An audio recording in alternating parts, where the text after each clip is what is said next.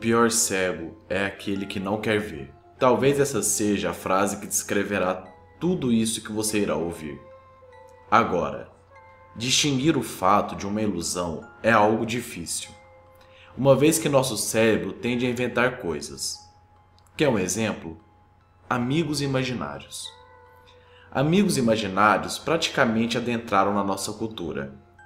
Todos acham normal, até mesmo curioso, ver uma criança conversando com ninguém e apresentando nada para os outros, dizendo que aquilo era seu amigo imaginário.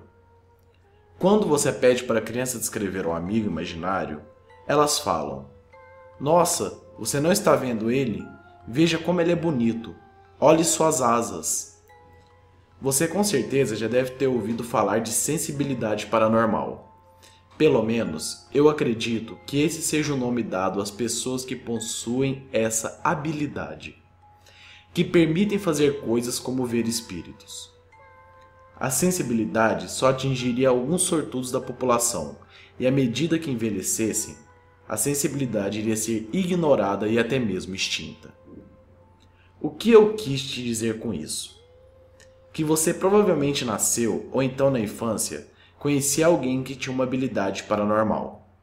Mas geralmente, as crianças que têm essa habilidade a possuem por volta do 1 a 5 anos de idade.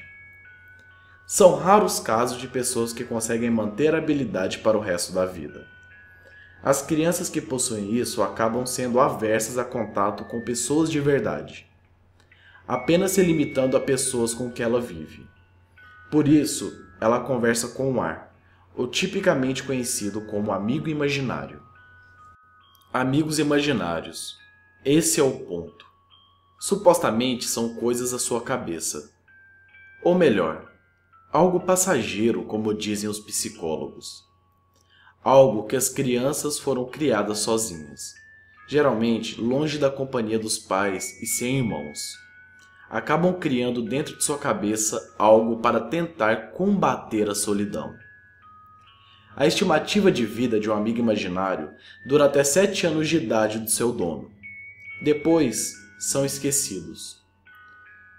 E quando os conhecidos do indivíduo acabam perguntando coisas relacionadas ao suposto amigo, por exemplo, como conversavam e o que falavam, a pessoa geralmente não irá dar uma resposta sólida apenas dirá algo como: Eu era muito jovem e por isso não me lembro nem como ele era.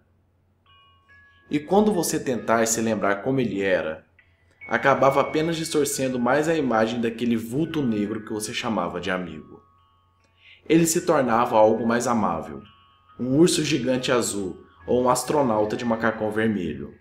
E você pouco se importava como ele realmente era já que nunca mais voltará a ver ele de novo. Será que isso é verdade? O caso é que você não se lembra, porque você não quer se lembrar. O seu amigo imaginário estava lá para te atormentar. A brincadeira que ele fazia não eram coisas saudáveis, e sim maldades. Ele fez você se afastar das pessoas, pois sabia que você estaria sozinho você não teria chance e ele poderia se alimentar da sua solidão e de sua vida por mais um tempo, como um parasita.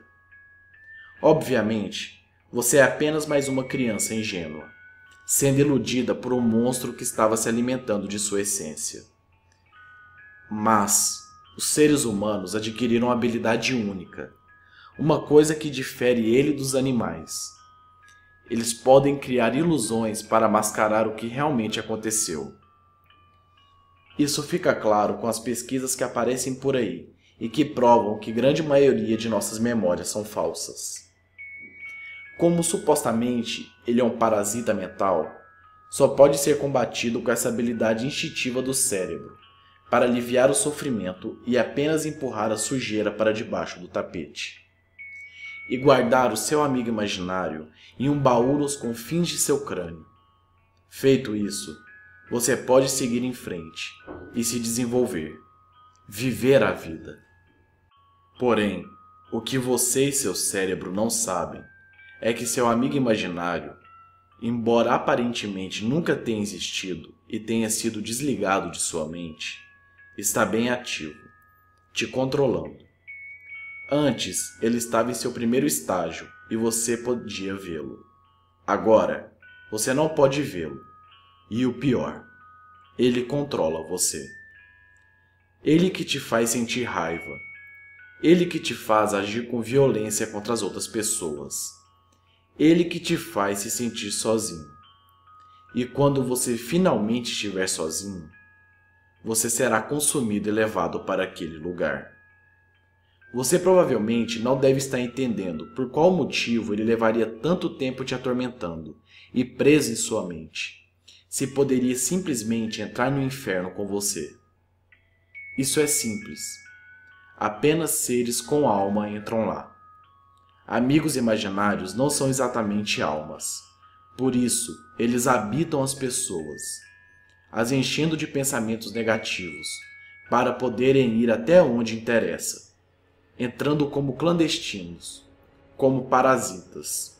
São inúmeros exemplos, mas existem diversos casos. Muitas pessoas não sabem a vítima, o porquê que ocorreu. Vou dar um exemplo para vocês. Às vezes, não se sabe se certa pessoa se matou ou foi assassinado.